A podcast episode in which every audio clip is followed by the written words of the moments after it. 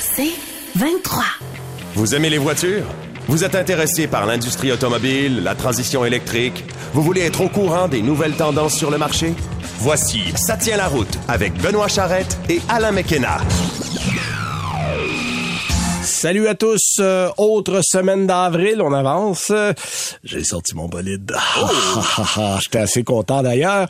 Euh, ça attend toujours dans le garage. On a hâte qu'il fasse beau. Alors, on en a profité un peu euh, la fête de semaine dernière parce que c'était l'été finalement. Euh, on a eu deux journées d'été d'avance cette année. Là, si vous nous écoutez en balado et que vous nous attrapez avant dimanche, sachez qu'il y a le salon du véhicule électrique qui se déroule sam vendredi, samedi et dimanche. Si vous nous écoutez dimanche, ben cette valeur c'est fini. C'est un bon show, on peut vous le dire. C'était très bon. C'est excellent. Euh, excellent.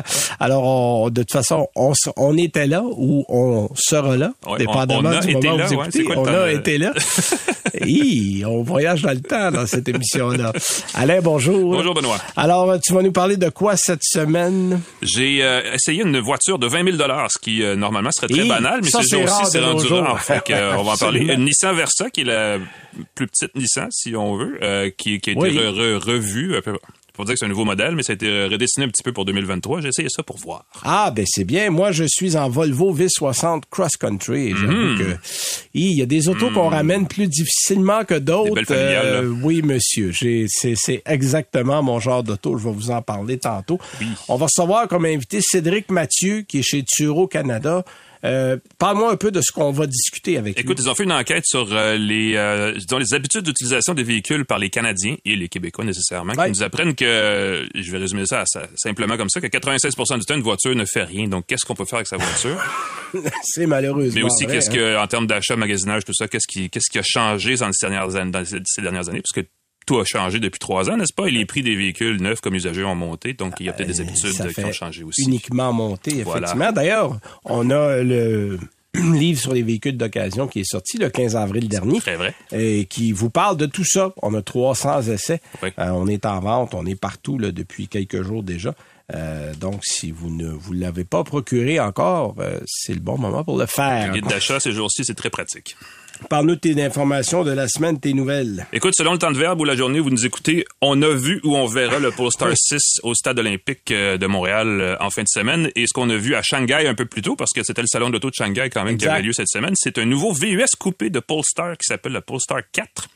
Euh, écoute, ça continue de bouger au sein de Polestar, disons-le comme ça, là, la division tout électrique du groupe chinois Geely euh, s'est dirigée à profiter du salon de l'auto de Shanghai pour dévoiler la Polestar 4, un VUS coupé électrique dont la production va commencer en novembre prochain et qui sera vendu chez nous au plus tard ben, disons, tôt en 2024. Euh, D'ailleurs, Polestar se laisse jusqu'au début 2024 là, pour nous livrer les derniers détails exacts concernant ce modèle-là.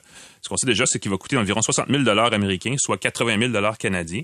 Euh, et ça, c'est la version de base. Donc, on reste encore dans des véhicules assez, assez coûteux là, du côté de l'électrique. Exact. Euh, évidemment, bon, on verra euh, justement quelles versions seront, euh, seront vendues au total, mais au sein euh, de la gamme Polestar, pour vous donner un- une idée d'où ça, d'où ça se situe, là, euh, en termes de dimension, la 4 se situe entre la 2 et la 3.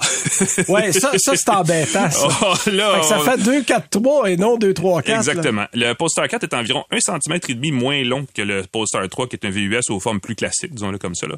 Polestar 2, c'est la- l'espèce de, je dirais, berline familiale, plus ou moins, qu'on connaît déjà.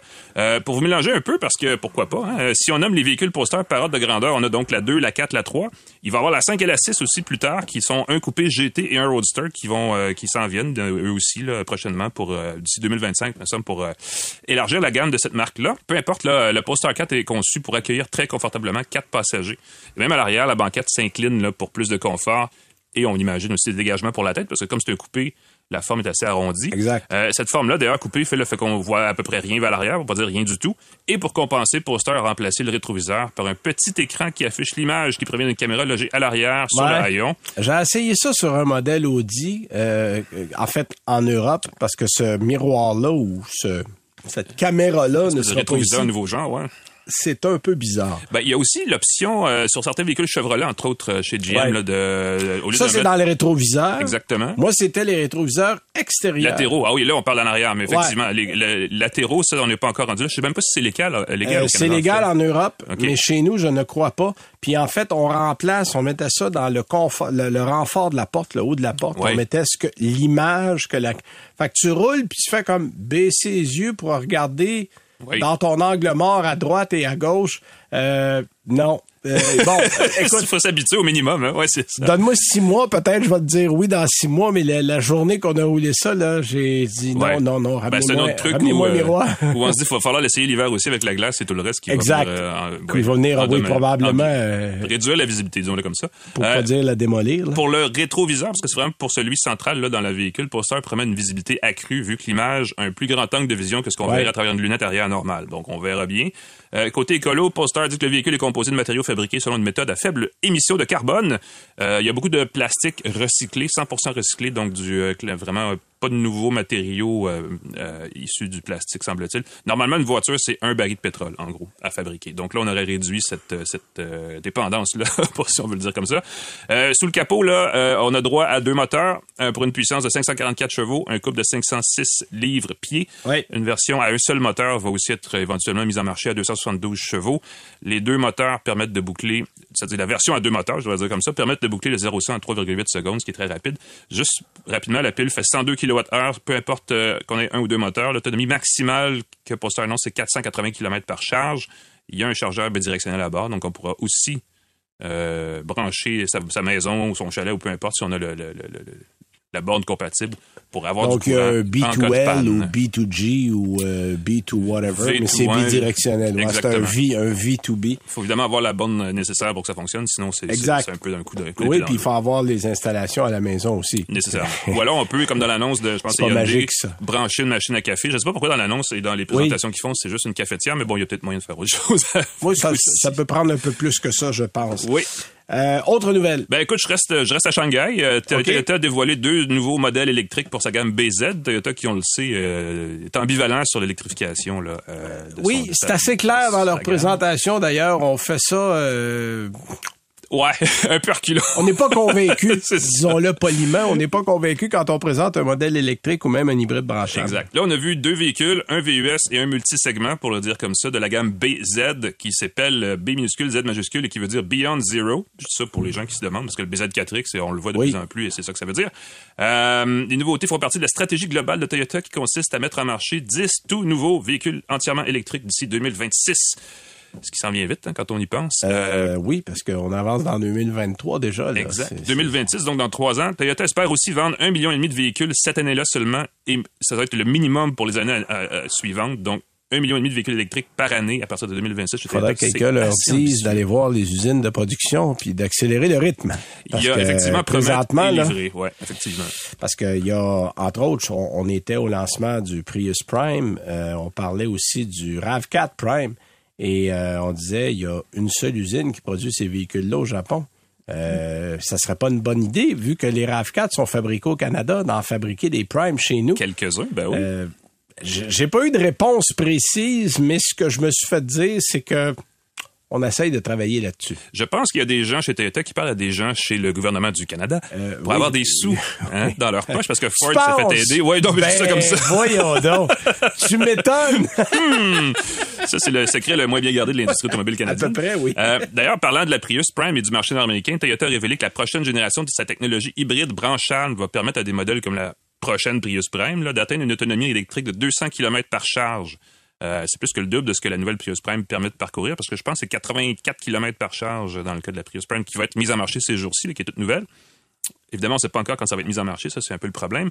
Euh, pour en revenir aux deux modèles BZ dévoilés à Shanghai, là, il s'agit de deux véhicules concept, le Sport Crossover Concept et le Flex Space Concept. Ça c'est mon, mon accent chinois, Oui. tu vois. Ah, ok, d'accord. C'est à Shanghai. Flex- le Flex Space? Flex Space Le Concept. Space? Euh, le crossover concept, vous l'avez compris, c'est un véhicule d'allure plus sportive, là, un peu plus coupé, qui s'adresse à des jeunes acheteurs qui recherchent un véhicule plus amusant à conduire que pratique à utiliser, alors que le Flex Space, ben, c'est le contraire, c'est un véhicule familial qui se veut très utile. Toyota promet beaucoup d'espace T'as-tu remarqué que les deux ressemblent assez étrangement au BZ4X? Ils ont un gros air de famille, effectivement. Écoute, je me suis même demandé, j'ai dit, hein, c'est pas un BZ4X, ça? Un autre secret très mal gardé de l'industrie, c'est que c'est la même plateforme en dessous. hein. Oui, on parle des, des planches à roulettes, des skateboards dans l'électrique. C'est un peu ça que Toyota essaie de faire. Euh, ces deux nouveaux, nouveaux modèles-là vont être mis en marché en Chine au courant de 2024. Peut-être en Europe, certainement pas chez nous. En tout cas, à moins que- qu'il y ait un revirement spectaculaire, Trop on ne les verra pas ici, mais on verra d'autres véhicules. Il est question d'un un gros VUS à trois rangées Il y de a un sièges. BZ3X qui est en qu'on regarde, puis il y a un VUS. Parce que là, les VUS, VUS. moi là, j'ai une montagne de questions sur des véhicule 6, 5, 6, 7 passagers. Là, il y a le EV9 qui s'en vient du côté de Exact. Kia, euh, qu'on attend, euh, qu'on souhaite, qui va arriver. On n'a pas de prix encore, mais euh, c'est un modèle qui va sûrement, à un prix raisonnable, trouver preneur. Puis tiens, pendant qu'on parle de Shanghai, m'en rester là, moi aussi. En fait, c'est la compagnie BID. Euh, BYD. BID, c'est BYD, Ouais. Build Your Dream, si vous vous demandiez ce que ça voulait dire. C'est vrai. À Euh, laquelle, de a- mémoire, euh, Warren Buffett oui, oui, absolument, absolument. C'est d'ailleurs ce que fait connaître un peu beaucoup la compagnie de ce côté-ci de l'océan Pacifique, n'est-ce pas? Et euh, on a présenté un véhicule qui s'appelle le Seagull. Bon, Oui. une, une mouette. Vous allez me dire, c'est pas un nom original pour un véhicule. Pas le goéland. Euh, c'est le goéland, la ouais. mouette, là. Mais c'est une mouette. C'est un goéland, une mouette. euh, Au prix qu'on a rendu, ouais. Euh, mais en fait, il y a deux choses intéressantes à propos de ce véhicule-là. D'abord, c'est son prix. Mm-hmm. 78 000 yuan. Bon, vous allez dire, c'est quoi ça? C'est 15 000 piastres. Exact. Rough, là, c'est 15 250 dollars. Mais c'est surtout qu'il y a une batterie au sodium. Ça, c'est la prochaine Euh, génération donc, de batterie. c'est- ce qui s'en vient. Et là, bon, c'est la batterie de base, parce qu'il y a deux batteries qui vont être disponibles avec le modèle. Le- la, la batterie plus puissante, à 38 kWh, est une batterie lithium-ion, comme on les connaît, assez conventionnelle, mais la batterie de 30 kWh, qui est la batterie de base, bon, qui est annoncée à 306 km chinois. Je vous dis 306 km chinois parce C'est que... c'est grand comment un kilomètre chinois, Benoît? Ben, c'est plus petit qu'un kilomètre ordinaire. Ah bon? Alors, euh, donc, on fait moins de kilomètres que prévu. OK. Ici, on va probablement, si on prenait ces mesures-là, ici, c'est un peu comme le, le, le W... euh, Ah, le WLTP. LTP Ouais, en Europe. ben oui. C'est un peu optimiste. Mais à 306, disons que c'est un vrai 275 probablement.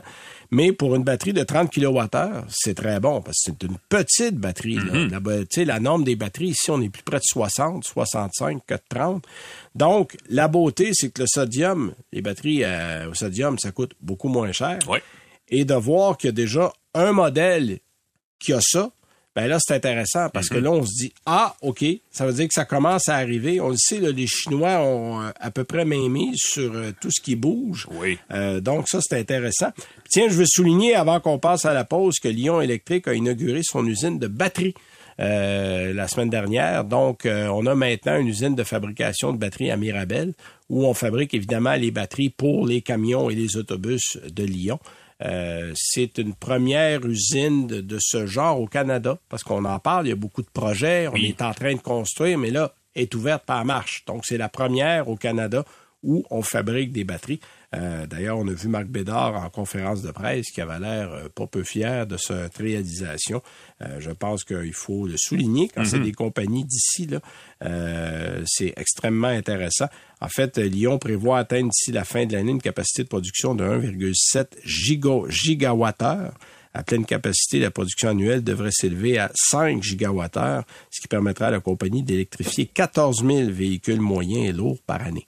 Donc, c'est quand même une usine de production intéressante. À ce jour, Lyon a livré à peu près 950 véhicules moyens et lourds entièrement électriques en Amérique du Nord et ça se poursuit. Ouais, ils ont, euh, Alors, ils ont euh, déblonné quelques questions oui, oui, oui, aussi. absolument, euh, là, quant à la survie ou à la santé financière de l'entreprise. D'une part, et d'autre part, quand tu es le premier à passer, généralement, c'est toi qui ouvres le, le- le sentier. Exact. Et euh, il y a eu quelques coups de machette à donner bien placés euh, de la part des dirigeants et bravo, parce que là, on, on est, on a sorti euh, du sentier, puis la machine est, un en gros marche. morceau, euh, on souhaite pour eux que ça fonctionne bien. Alors, je voulais le souligner.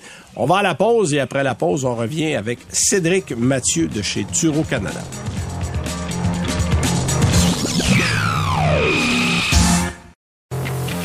Vous écoutez Ça tient la route avec Benoît Charrette et Alain McKenna. Alors, notre prochain invité est vice-président de Turo Canada et Turo a fait un, bon, pour les gens qui connaissent pas Turo, euh, c'est une plateforme d'autopartage de véhicules. C'est le Airbnb de la voiture. C'est le... Oui, c'est vrai, c'est un bon terme. Et Turo a fait une étude qui révèle que les Canadiens et Canadiennes sont moins susceptibles de posséder un véhicule en raison des taux d'inflation- élevés. Alors, pour en parler avec nous, on a Cédric Mathieu. Bonjour, Monsieur Mathieu. Bonjour. Eh, merci d'être là avec nous. Parlez-nous un peu d'abord des prémices de cette étude-là. Qu'est-ce qui vous a poussé à dire, bon, hey, il faudrait regarder ça? Euh, Est-ce que c'est à travers les utilisateurs chez vous, les gens qui prêtent leur véhicule? Euh, comment c'est arrivé, ça? Oui, alors tout à fait. Euh, c'est vrai que Turo, euh, c'est aujourd'hui euh, la plus grande plateforme d'autopartage du Canada. On a des dizaines de milliers de propriétaires de voitures individuelles qui inscrivent leur voiture sur la plateforme pour la mettre à disposition d'autres voyageurs et pour pouvoir ainsi gagner un, revenu. Et donc, ça nous incité à nous poser cette question de bah, qu'est-ce qui motive euh, les propriétaires de voitures à inscrire leur voiture à la partager avec d'autres, euh, et, et, donc de comprendre un peu le modèle économique euh, et, et, les coûts associés au fait de posséder une voiture aujourd'hui au, au, Canada et au Québec en particulier. Euh, donc c'est ça qui a motivé cet euh, indice, cette étude qu'on a publiée récemment sur un échantillon représentatif de, de 1500 Canadiens, et, dans laquelle on, on, en fait on, trouve plein de choses intéressantes, notamment le, bah, la place centrale de la voiture pour les Québécois. Euh, le coût très important euh, et aussi Vous m'étonnez. Les, attitudes des Québécois euh, sur les sur les les, euh, les modes de, transport innovants comme la voiture électrique ou même l'autopartage entre particuliers. La première chose, la première statistique qui saute aux yeux et, et, et elle est remarquable et ça confirme un peu ce qu'on dit souvent à la blague, c'est que en moyenne une voiture que, qui est achetée au Canada demeure immobile 96 du temps donc ça, c'est à peu près tout le temps, essentiellement. Ça, ça aussi, ça m'a énormément C'est assez fascinant. Euh, pourquoi? Qu'est-ce qu'on, parce qu'on l'utilise juste pour se rendre au travail, pour des déplacements, et puis ensuite on la laisse là? C'est essentiellement ça? Eh, exactement. C'est une statistique qui euh, traîne depuis des années euh, et qu'on confirme après après année, euh, année après année. 95% du temps, les autos sont immobiles. elles sont conduites 5% du temps, c'est-à-dire à peu près 400 heures par an. Mhm. et le reste du temps, bah, elles sont garées, stationnées, et elles coûtent énormément d'argent à leurs propriétaires. Et c'est ça qui vraiment motive euh, un peu la mission de, de Turo, euh, c'est de libérer cette capacité excédentaire, le fait qu'aujourd'hui on achète une voiture pour l'utiliser euh, seulement quand on en a besoin, quelques heures par jour ou même quelques heures par semaine. et c'est de se dire que le reste du temps où la voiture n'est pas utilisée va pouvoir mettre à disposition, être mise à disposition d'autres personnes qui vont en avoir besoin, et on va pouvoir comme ça augmenter un peu le taux d'utilisation des voitures pour permettre en fait bah, d'avoir moins de voitures dans les rues, euh, mhm. mais, mais, qui sont conduites par plus de plus de gens. Il y a des services. Évidemment, Turo est une forme, forme d'autopartage. On connaît Communauto euh, dans le Grand Montréal, dans certaines municipalités du Québec. Il y avait à un certain moment donné un service de Mercedes-Benz aussi avec les Smart. Oui, euh, exactement. Smart to go, quelque chose comme ça. Je me rappelle plus du nom exactement. Euh, car to go. Car to go, qui malheureusement n'a pas fonctionné parce qu'il y a une certaine résistance. Je pense à les gens veulent être propriétaires de leur véhicule. D'une part, d'autre part, je sais qu'on avait eu des problèmes à trouver des endroits pour stationner ces véhicules-là parce que mhm. bon, il faut les laisser quelque part. Euh, puis évidemment, il y a des coûts inhérents hein, à posséder des véhicules comme ceux-là. il, il, existe une espèce de fantasme du futur dans l'automobile, euh, dans, le secteur automobile, euh, où on, imagine que les voitures vont être partagées à 100% Est-ce que c'est un, un, secteur en croissance, M. Mathieu? Comment vous voyez ça chez Turo en ce moment? Alors, vous avez tout à fait raison de mentionner cette espèce de fantasme sur la voiture 100% partagée et un futur où personne n'aura besoin d'acheter une voiture individuelle, etc. Euh, nous, chez TUR, on a une vision beaucoup plus pragmatique et un peu, je veux dire, réaliste du futur. Et je pense que c'est vraiment la nature de, du modèle de l'autopartage entre particuliers. Euh, et, c'est vraiment ce que ce sondage montre, c'est que euh, finalement, euh, euh, bien que le modèle de, de, de, la possession de voitures individuelles soit inefficace, il reste quand même indispensable aujourd'hui pour beaucoup de Québécois, hein, puisqu'on voit qu'il y a 88% des Québécois qui ont une voiture aujourd'hui, 80% pensent qu'il serait impossible pour eux de ne pas posséder une voiture. Et donc l'idée de l'autopartage entre particuliers, c'est vraiment de créer un futur où on permet aux Québécois qui ont besoin de leur voiture euh, bah, de la garder, mhm. euh, mais de rendre ce modèle plus efficace, plus vertueux, euh, en libérant un peu cette capacité et en la mettant à disposition des gens qui en ont besoin pour permettre éventuellement à certaines personnes, bah, eux, de, de d'arrêter complètement de posséder une voiture s'ils peuvent se permettre de, de et, s'ils peuvent accéder à une voiture facilement via via l'application. donc c'est un, un modèle qui est un peu plus hybride, un peu plus nuancé et, et, qui permet aussi bah, de rendre la possession de voiture plus abordable parce que euh, bah, le fait de partager votre voiture vous permettre d'avoir un peu de revenus et d'aller euh, compenser pas mal de coûts liés à la possession de la voiture, comme l'assurance, le parking, euh, l'essence, la maintenance euh, et, le financement de la voiture en général. Dans, votre enquête, vous dites qu'en moyenne, les gens payent 4810 dollars par année pour leur véhicule, mais ça me semble un peu modeste parce que quand on calcule les matriculations, les assurances, tout ça, on arrive rapidement à un montant. Surtout si on, se fie aux dépenses anticipées d'entretien, quand on dit qu'il faut toujours mettre quelques milliers de dollars par année pour garder sa voiture en santé. Euh, c'est la deuxième étude que vous faites. Est-ce que c'est un montant qui est à la hausse par rapport à l'étude précédente? Euh, c'est un point qui est, je pense, un peu dans le dans la lignée de ce qu'on avait vu euh, dans, la précédente étude. Je n'ai pas les données exactes, mais il n'y a mhm. pas eu de gros changements, euh, euh, de ce que je sache, dans, dans le, le coût d'utilisation moyen de, de, la voiture année. Ça reste un montant qui est quand même très important, hein, ramené au, au mois. C'est quand même un sacré budget pour pour les Québécois en général. Bon, moi, j'aimerais voir, je me mets dans la peau de quelqu'un qui veut utiliser Turo. Euh, expliquez-nous un peu, pour ceux qui nous écoutent, Monsieur Mathieu, qui ne connaissent pas beaucoup Turo ou le principe, ça fonctionne comment? Euh, vous avez évidemment euh, une plateforme où les gens vont voir et choisir selon la région où ils sont des véhicules qui sont disponibles, j'imagine. Oui, alors c'est très facile. En tant que propriétaire de voiture, vous pouvez aller sur notre application, inscrire votre véhicule en quelques clics euh, en sélectionnant la marque, le modèle, l'année, euh, en mettant euh, quelques photos et une description. et votre voiture va être disponible à la réservation pour quiconque est intéressé par cette voiture. Donc c'est très facile, vous pouvez commencer à gagner de l'argent très rapidement. la chose qu'il faut comprendre, c'est que c'est une expérience qui est très sécuritaire parce que l'assurance est inclue dans l'expérience Turo, c'est-à-dire que il y a une assurance en responsabilité civile de 2 millions de dollars qui vient de façon standard euh, dès que la voiture est réservée sur euh, et les dommages au véhicule sont couverts euh, sans franchise pour le propriétaire. Donc c'est vraiment une une expérience qui est, qui est sécuritaire et, et, qui fait que même si jamais il devait y avoir un incident pendant la réservation, en fait vous n'allez pas avoir de d'exposition on va dire financière au, au coût lié à cet donc, incident. Donc ça c'est la première chose du côté propriétaire. OK, donc ce que vous me dites c'est que Turo sera responsable en cas de problème. Exactement. Euh, on a donc euh, cette assurance qui couvre et en plus c'est vraiment une, euh, une équipe de service à la clientèle qui est disponible 24 heures sur 24 et un service d'assistance aussi disponible 24 heures sur 24 et 7 jours sur 7. Donc c'est c'est une expérience que, que, que les propriétaires apprécient sans risque en fait pour les pour les propriétaires. Et comment est-ce qu'on va fixer le prix pour la location? Très bonne question. en tant que euh, hôte sur euh, Turo, euh, vous êtes responsable et, en, contrôle sur votre niveau de prix. Donc on est, on est, capable de vous aider, de vous donner une indication de du prix qu'il faudrait fixer pour la voiture si vous voulez maximiser votre utilisation ou vos gains sur le mois.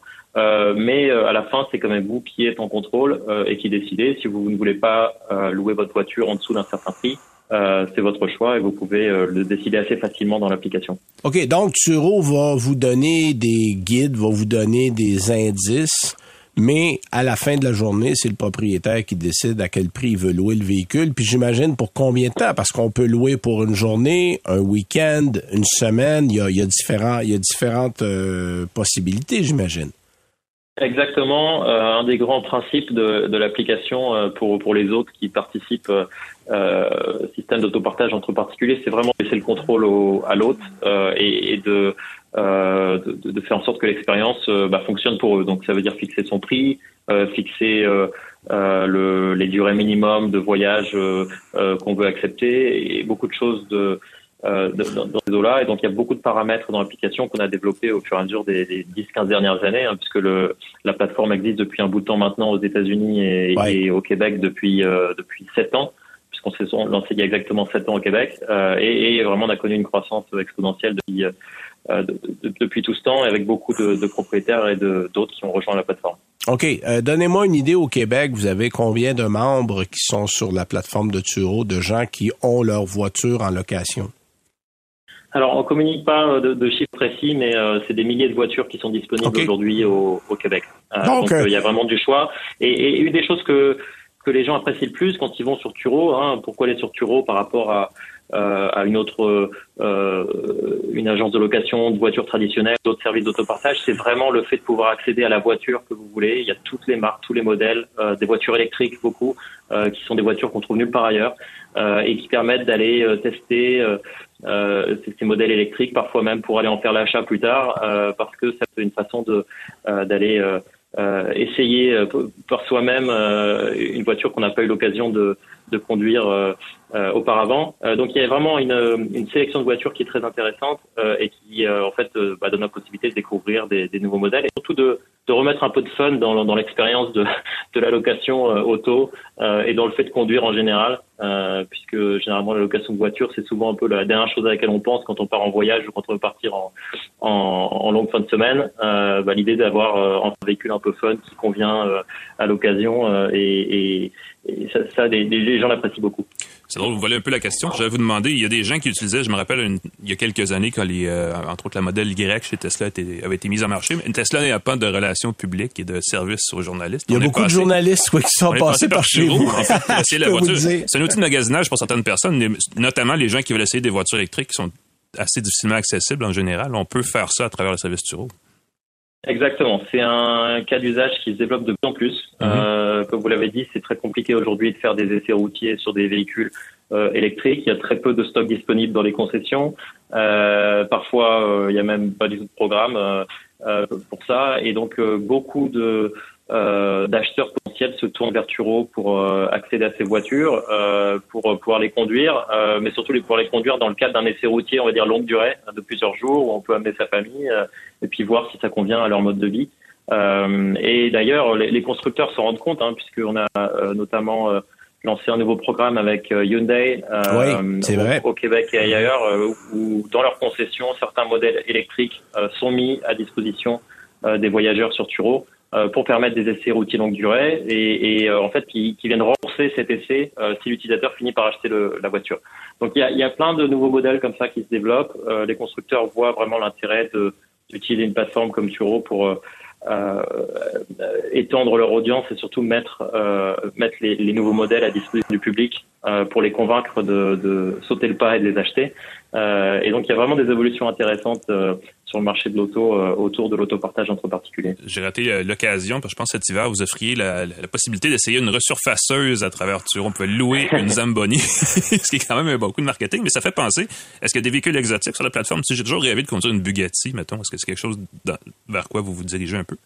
Ouais, alors euh, la, la, Bugatti, euh, je, je suis pas sûr qu'on en ait au Canada. On a des Ferrari, des Lamborghini, euh, euh, beaucoup Porsche, de Tesla. Il y a vraiment tous les modèles, tous les euh, toutes les marques qui, euh, qui, qui sont un peu excitantes et, et fun et qu'on trouve nulle part ailleurs. vous pourrez les trouver sur Turo. Et, et, donc, ouais, si, si, si vous êtes intéressé par les voitures exotiques, je, je vous invite à, à consulter la plateforme ah. parce qu'il y en a vraiment pour tous les goûts et tous les budgets. Bah, tu sais, les balles de finissant s'en viennent. Hein? Oui, effectivement. Euh, ça peut être une occasion pour les gens qui veulent flasher un, peu. C'est un bon moment d'en faire. Écoutez, merci beaucoup pour votre temps, Cédric Mathieu. C'était très apprécié. J'espère qu'on va tenter avec cette entrevue de contribuer à utiliser les voitures plus que 4 ah oui. euh, dans l'année. Alors, euh, encore une fois, merci. On se reparle quand il y aura d'autres événements de ce genre. Merci. Merci à vous. Alors, c'était Cédric Mathieu, qui est vice-président de Turo Canada. Nous, on va à la pause et on revient avec nos essais routiers et la chronique écoloto. Vous écoutez Ça tient la route avec Benoît Charrette et Alain McKenna. Alors, c'est notre blog d'essais routiers, mais juste avant, évidemment, notre petite blog comme on fait à chaque semaine, comment nous écouter? Notre segment, ah oui. Notre segment, comment nous écouter? Mm-hmm. Alors, euh, vous allez sur le 98.5 dans la section balado. On est là chaque semaine ou dans une des stations du groupe Cogeco, parce que notre balado est dans tous les sites web de toutes les stations du groupe Cogeco. On est aussi euh, le dimanche soir, 18h, en direct, euh, en fait, sur le 98.5, de 18 à 19h, juste avant Patrick Lagacé. Et euh, où vous vous abonnez, tout simplement, à une ben plateforme balado. Mm-hmm. on est à peu près partout, donc c'est la plus belle façon de le faire. Tiens, cette semaine, chronique Écolo Auto, on fait ça rapidement. En fait, les gens d'Écolo Auto ont fait l'essai de la Chevrolet Bolt EUV. 2023. Oui. Euh, c'est un véhicule qui a eu de la misère à décoller parce que le EUV est arrivé au moment où on a eu des problèmes de batterie avec la Bolt euh, ouais, EV. Pas très bien. Euh, pendant un an, il s'est à peu près rien passé. Là, on a ensuite présenté les produits de la famille Ultium. on est embarqué avec d'autres modèles. Mais il y a des gens qui se disent moi, je veux pas payer une fortune pour un véhicule électrique. Euh, la Bolt EUV là, commence à 42 348 dollars. Vous avez les 12 000 dollars de subvention. Donc, c'est un véhicule qui va être sous la barre des 37 à peu près, ça revient à 36 et des poussières si ma mémoire est bonne. Donc, c'est un véhicule qui va vous donner 397 km. On Par dira pas 400, mais on est tout près. Mhm. Alors, dans la catégorie, c'est tout à fait honnête. Bon, c'est pas un VUS 7 places. C'est juste un Ben petit peu plus gros qu'une Bolt tout court. C'est ouais, C'est comme une Honda à, à peine là, mais ben il y a Aion, Ouais, c'est qui donne euh, qui donne un petit peu plus là euh, au niveau de, de Ouais. l'espace. Ben il y a Aion dans le V aussi, mais le Aion est différent, un petit peu plus large. Mais euh, c'est un véhicule qui, ma foi, pour le prix, Oui. est à peu près le meilleur rapport qualité-prix. J'ai Euh, fait euh, l'exercice pour protéger vous. Ça donnait, Ouais. euh, en, si on comparait avec une Mazda 3 Sport, une Mazda 3 à Ion, en un an et demi à peu près, on, on amortissait la surprime Ben, vu l'absence de- d'avoir à faire le plein. donc, c'est un véhicule qui vaut la peine. Vous irez sur écoloauto.com. Ouais. on a testé le véhicule et je le mettrai sur annuelauto.ca euh, avec le balado plus tard cette semaine. Oui. Euh, Alain, parle-nous du Nissan Versa que tu as roulé. Ben écoute, certains euh, entre d'entre nous hein, se rappellent d'une époque où les voitures neuves les plus abordables sur le marché canadien coûtaient environ 10 000 Tu sais, c'était euh, il y a, ça fait quelques années. Là, on Ouais, mais, je m'en non, mais regarde, Mais je suis c'est assez vieux un- pour m'en rappeler, puis je suis pas encore si vieux que ça. non, mais Hein? on, on- c'était, c'était un truc qu'on utilisait souvent pour dire, tu sais, le 10 000 Ouais, c'est ma- l'espèce de seuil psychologique. Ma pour- sœur a acheté une Honda Fit à 14 500 là. Ça fait pas si longtemps Voilà. que ça. Là. Euh, donc, euh, oui, oui, on s'en souvient. Comme quoi le temps passe quand même. Aujourd'hui, une voiture de 20 000 est devenue une rareté, mais ça existe encore. Et la preuve se trouve chez Nissan, qui m'a marché une berline Versa euh, toute neuve visuellement, là, disons-le comme ça, et dont le prix de détail, justement, démarre au Québec avec euh, frais de transport et tout ça inclus, là, 2000, euh, 20 213 ce qui est un prix tout à fait raisonnable. La Versa, Absolument. ouais, Puis c'est pas une mauvaise petite auto en plus. Là. Non, mais ça on reste- Fait pas, on fait pas de sacrifice à ce prix-là. Ben, ça reste un exercice de compromis, on s'entend. Oui, oui, oui, oui, c'est clair. Mais elle a tout ce qu'il faut, euh, on peut le dire comme ça. Euh, Nissan voulait clairement offrir quelque chose d'attrayant et d'assez moderne euh, à des acheteurs qui veulent à tout prix un véhicule neuf, mais qui ne veulent pas payer 40 000 parce que c'est rendu ça à peu près le prix moyen payé. Euh, ça donne une berline sous-compacte animée par un moteur 4 cylindres de 122 chevaux, ce qui en 2023 est euh, c'est fou parce qu'on on va passer des chiffres de puissance, tu sais 500, 600 chevaux Oh, euh, oui. avec l'électrique en plus, c'est ça, ça c'est comme il y a comme une surenchère, mais là on reste raisonnable. Euh, et dans le cas de la euh, Versa, comme c'est une berline avec un coffre vraiment fermé, on parle d'un chargement maximal de 425 litres, ce qui est correct, sans être superflu. Euh, évidemment, ça aurait été intéressant d'avoir une familiale avec un haillon, mais ça, on va du côté plus des petits VUS chez Oui, Nissan. On veut pas non plus se tirer une balle dans le pied. Euh, notez que c'est la même cylindrée de 1,6 litres qu'on trouvait sous le capot de la Versa avant, donc c'est pas un gros changement. Et qu'on trouvait sur le capot de la Micra aussi avant. Oui, c'est vrai. Soit bon dit en passant. Oui, qui était plus petite encore. Encore cette année, jumelé une boîte automatique à 5 rapports. Avant, on avait une CVT, hein? T'aimais ça? CVT Nissan. Non, mais regarde, n'importe quoi, surtout la Celle de CVT Nissan Nissan. était- était pas super La agréable. Jetco, là, c'était une horreur. Euh, Il n'y a pas d'autre mot, là. Écoute, moteur que transmission, c'est une combinaison correcte, à défaut d'être très moderne, mais très correcte. On peut appuyer sur un petit bouton euh, qui est quand même assez euh, discrètement logé au bas du pommeau de transmission qui fait passer la boîte en mode sport. Wouhou! Ouh. Ouais, mais ça Alors, change vraiment peu pas plus de grand-chose. bruit, c'est ça? Je pense que t'as raison, ça fait juste plus de Ça bruit. fait, ça fait un peu plus de bruit. Euh, mais le comportement d'ensemble reste inchangé. Côté utilité, ben, rappelons qu'il s'agit d'une berline, donc d'une voiture dont le coffre est fermé. Euh, Nissan a probablement perdu, évidemment, au change d'avoir une 5 portes. Et euh, sinon, il aurait fallu ramener quelque chose comme une micro, mais bon, ça aurait été un paquet de troubles, certainement. Euh, Nissan annonce une consommation moyenne de carburant de 6,7 litres au 100 km. Ouais. Bon, il faut, faut pas s'attendre à des miracles. là. Euh, durant la semaine d'essai, le mieux que j'ai pu faire là, en passant beaucoup de temps sur l'autoroute, c'est de me rendre à 7,7 li- 7,7 litres OK. au 100 km. Donc, un litre au 100 de plus. Écoute, moi, je trouve ça quand même assez correct, là, euh, dans la mesure où on paye pas 100 pour faire le, le plein. Je pense que déjà en partant, c'est un bon, c'est un, c'est un bon élément. Parce que Oui, ce qui est rendu difficile à faire, là. c'est euh, c'est rendu une deuxième hypothèque sur la maison pour faire le plein. C'est une autre, une autre conversation. Parce que là, le prix de l'essence, en plus, ça recommence à monter. On était à 1,74 ce matin. euh, donc, c'est. Oui, je sais. Faut en. Faut en prendre note, n'est-ce pas? Euh, à bord de la Versa, ça reste assez simple. Euh, en fait, c'est assez rapidement qu'on repère la nouveauté la plus notoire sur le véhicule. L'écran multimédia de 8 pouces situé sur la console centrale. Euh, c'est un écran qui est compatible avec les interfaces connectées Apple CarPlay et Android Auto, qui celle-là est du côté des téléphones Android, donc Google. Chose que Nissan a pris un temps fou à adopter, à mon avis, qui sera très apprécié par les jeunes acheteurs, qui sont peut-être les principaux euh, clients cibles pa- que, Nissan vise avec la Versa. Euh, L'interface du système multimédia est correcte, à part, à part ces interfaces-là, mais très basique. On s'entend très de base. On est loin d'une révolution encore là, mais Nissan n'est pas exactement en avance euh, là-dessus. Dans le reste de sa gamme non plus, on peut pas dire que les systèmes multimédia Nissan sont les plus avancés. On m'a dit que dans l'Aria, il est excellent, mais là, l'Aria, encore faut-il qu'elle soit en- Ah oui, que le véhicule soit euh, vendu. la il y a un Lyon, on était à affaires. 60 000 en partant. Exactement. Puis 80 000 si vous équipez pas mal votre affaire. là. On est Exactement. ailleurs. Là. Euh, Nissan ajoute à bord de la Versa quelques éléments de sécurité qui vont rendre la voiture un peu plus sûre à conduire. En ville, surtout, là, on remarque rapidement que la voiture peut repérer les lignes entre les voies au sol. Elle envoie une petite vibration dans le volant quand on essaie de franchir une de ces lignes-là sans avoir mis son clignotant. Un système que pas tout le monde apprécie, qui devient rapidement tombe, agaçant. Ça, oui, ça, ça, me tombe un peu ses nerfs. Là. Surtout que très souvent, euh, quand on roule soit une journée tranquille ou, euh, tu sais, on, on, écoute, moi, le premier, je ne pense pas toujours à mettre mon clignotant ouais. si je passe de la voie de gauche à la voie de droite ou vice-versa. Et les lignes ne sont pas toujours dans le sens des voies, parce qu'il y a tellement de déviations à cause oui, des constructions et de paquets d'affaires que souvent, c'est un peu tout croche, donc il faut faire attention à ça. Une Là, chance qu'il n'y a pas une alarme qui crie quand tu détectes un cône. Si vous étiez à Montréal, vous deviez... vous seriez fou au bout de trois jours. ça veut dire que la voiture peut détecter euh, les voitures devant elle et s'ajuster, oui. freiner en cas d'urgence pour réduire un peu les risques d'accrochage. Ce qui est quand même pas mal pour un véhicule de 20 000 Ben non, c'est exactement, c'est euh... ça. Puis justement, tout ça mis ensemble, on a une belle offre à 20 000 Parmi les voitures les plus abordables vendues au Canada, c'est un des modèles à considérer, sans doute. Euh, surtout que c'est un modèle euh, revu cette année et que c'est une voiture neuve, parce qu'à 20 000 on peut même acheter une voiture usagée, mais à ce prix-là, est-ce qu'une voiture usagée peut quand même être une aubaine? C'est plus délicat parce que les voitures usagées aussi, ça vend assez cher ces jours-ci et il y a toujours, et c'est ça que les gens ben, vendent souvent, l'incertitude d'acheter une voiture qui C'est ça. Le, le, problème, le dilemme que beaucoup de gens ont en ce moment, c'est qu'une voiture neuve ou une voiture 2020 en ce moment, ça coûte le même prix. Ouais. Fait que les gens se disent, ouais, mais là, m'acheter une auto de trois ans, je aussi bien d'en acheter une neuve. Le problème, c'est qu'il n'y en a pas de neuve. Ou il y en a très peu, ou il faut attendre, il faut être patient. Alors évidemment, il faut aller regarder. C'est sûr qu'une Versa, vous attendrez pas aussi longtemps qu'un véhicule électrique avant d'en avoir une, Mm-hmm. mm -hmm. mais euh, ça reste une bonne valeur, il y a une bonne garantie, puis c'est un moteur éprouvé. C'est un moteur qui se promène depuis longtemps dans d'autres modèles.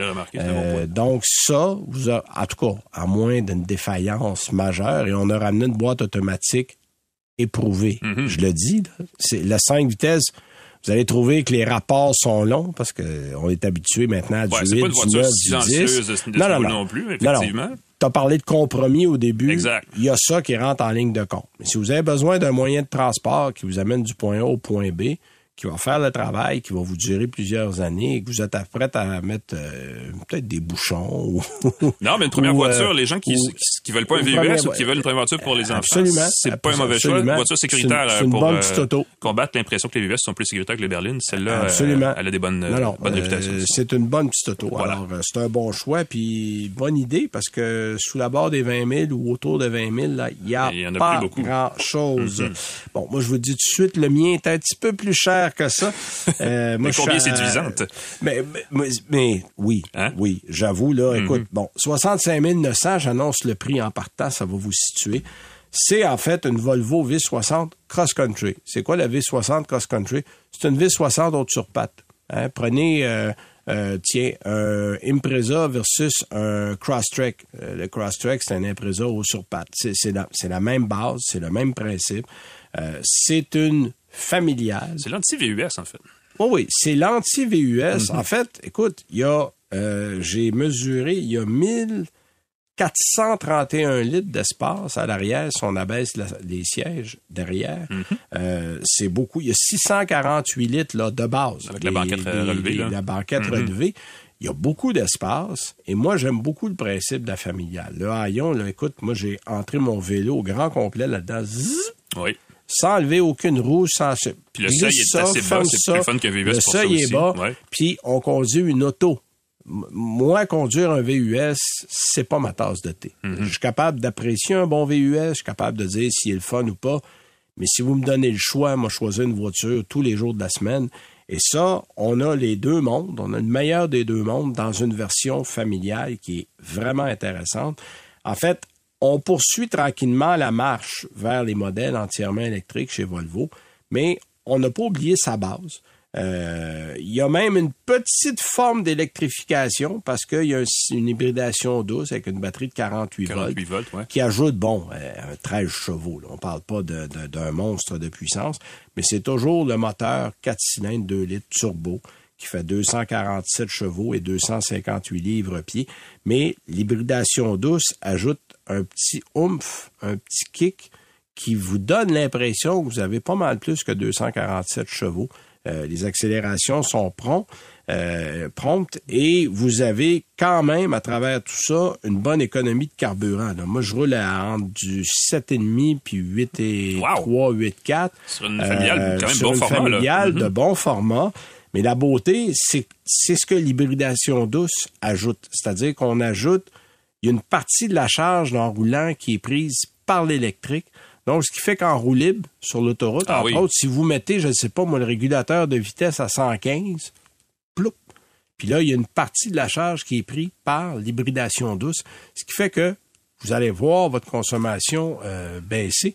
Et euh, quand vous êtes à l'arrêt sur les euh, des départs, des stations, des, des stops ou des feux de circulation, vous avez aussi une charge qui est prise. À ce qu'on, ça, ça paraît pas beaucoup, mais sur l'espace d'une année, vous allez voir une bonne différence.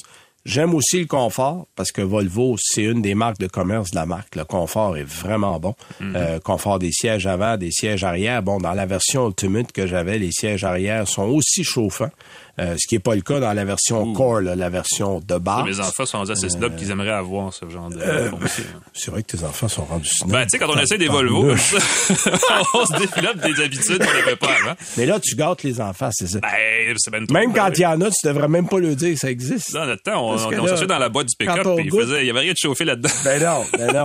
mais mais c'est des maintenant des caractéristiques qu'on retrouve sur Ouais. certains modèles. Et évidemment, euh, moi j'aime beaucoup les systèmes audio Volvo. Euh, Il y a euh, des systèmes Harman Kardon, euh, tu as des Bora Wilkins, dépendamment des modèles, mais qui, qui développent un son vraiment extrêmement intéressant. L'insonorisation est bonne aussi. Et la façon, la position de conduire, euh, vraiment, là, c'est, c'est, c'est un véhicule que vous allez adorer rouler pendant des heures, des heures et des heures. Et chose intéressante, le moteur 2 litres que tout le monde craignait quand Volvo est arrivé sur le marché avec vrai. ça, parce qu'on n'avait pas eu de nouvelles pendant des années. C'était passé aux mains de Geely. Il y a eu presque un trois ans avant que finalement on nous amène quelque chose. Mais ce moteur-là, à date, s'est montré vraiment intéressant. Il n'y a pas beaucoup eu de problèmes. Et une chance, parce que là, quand tu choisis de dire on va avoir un moteur Ah oui, c'est ça. pour tout le monde, euh, manque pas ton coup, là, t'as pas, pas de plan B. Là. Non, puis ils ont Mais- monté une puissance euh, assez élevée sur ce ah, ben on peut aller au-delà de 400 chevaux parce que là, là. évidemment, au lieu de changer de moteur, on change les artifices qu'il y a autour. Ouais. Euh, les moteurs de base, c'est un moteur 2 litres turbo, comme on retrouve chez BMW, chez Audi, chez Mercedes. Les, les 2 litres turbo, c'est comme la norme du marché. Ah oui. Euh, et là, tu dis, OK, ben on va te faire un 2 litres turbo compressé, c'est-à-dire turbo et supercharger, Mhm. euh, suralimentation.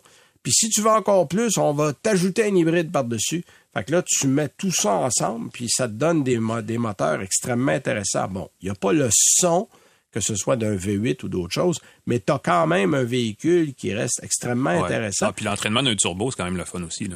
Et chose intéressante, si vous avez des envies d'aller jouer un peu dans la boue ou dans le bois, euh, sachez qu'il y a un angle d'approche de 17 degrés puis un angle de départ de 22 degrés et virgule 4 et un angle d'attaque de 18,4 degrés. J'ai été chercher les chiffres de la compagnie parce que je n'aurais pas ça même. par cœur. Ouais. Mais ça veut dire que le dégagement est assez important que si vous avez je sais pas moi, un chalet qui est Ouais, mal à dégagé, la de la neige un peu, ben oui. Bon, ça vous donne un peu de latitude de ce côté-là. Fait c'est un véhicule que j'ai adoré. Euh, si j'en recommande un, absolument. Mhm. Euh, sachez que vous pouvez aussi remorquer jusqu'à 2000 livres ou 2400 livres si la remorque est équipée de ses propres freins. Je voulais le dire avant de finir. C'est tout pour l'émission. Merci à Jean-Christophe Ouellette. Merci à Alain Merci. Merci à Cédric Mathieu. On se reparle la semaine prochaine. Salut.